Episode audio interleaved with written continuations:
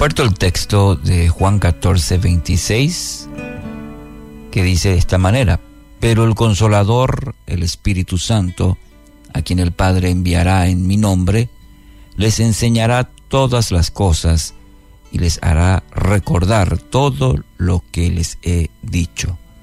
Hoy continuamos con esta serie bajo el título Cómo conocer la voluntad de Dios. El principio número uno que hemos eh, mencionado el día de ayer, eh, para responder a esta pregunta, debemos recurrir primeramente a la palabra de Dios, de cómo conocer la voluntad de Dios. Mencionábamos primero la palabra de Dios. El hecho de poder ir a las escrituras de manera personal y poder meditar en ella es realmente una gran bendición. Recordando, eh, por ejemplo, que en siglos anteriores había mucha limitación en cuanto a poder acceder inclusive a la escritura, así también para su interpretación. Solo los eruditos podían hacer esto.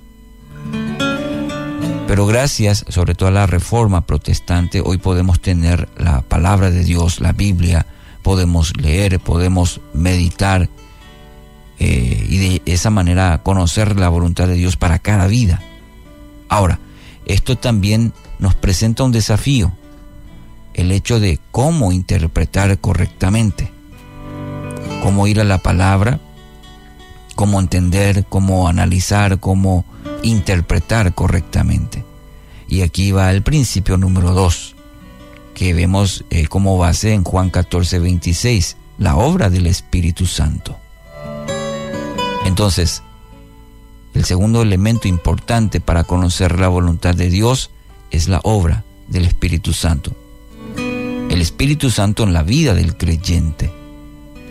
Para conocer la voluntad de Dios, debe ir a la palabra de Dios, leer, meditar y permitir que, mediante el Espíritu Santo, pueda dictar a, su corazón lo que el Padre quiere, la voluntad de Dios. Es que muchas veces eh, intentamos ir a la palabra, pero queriendo escuchar solo lo que nos agrada. Vamos a la palabra, pero con un corazón ¿sí? dispuesto o inclinado, diría, a escuchar lo que queremos.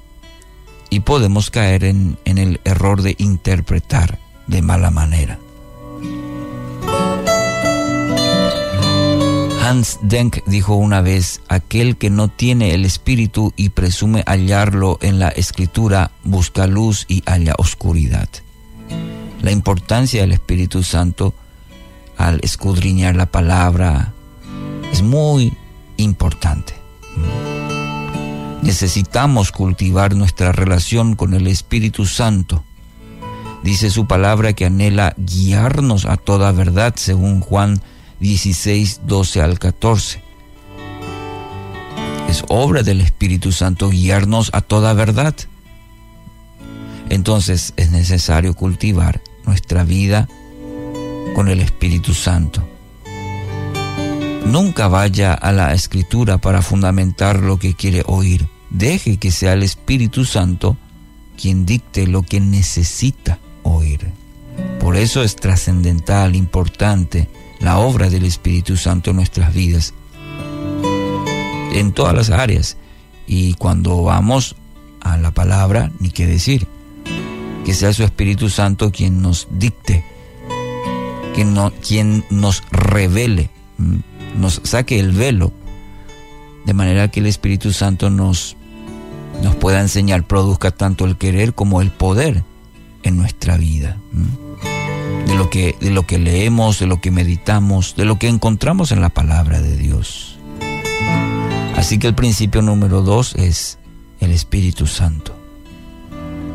Al meditar en las escrituras, permita que el Espíritu Santo hable a su espíritu, de manera que pueda conocer la voluntad de Dios, de manera que pueda conocer qué dirección va a tomar en su vida, de acuerdo a lo que va leyendo, de acuerdo a la comunión que va teniendo con Dios a través de su palabra y la obra poderosa y maravillosa de su Espíritu Santo.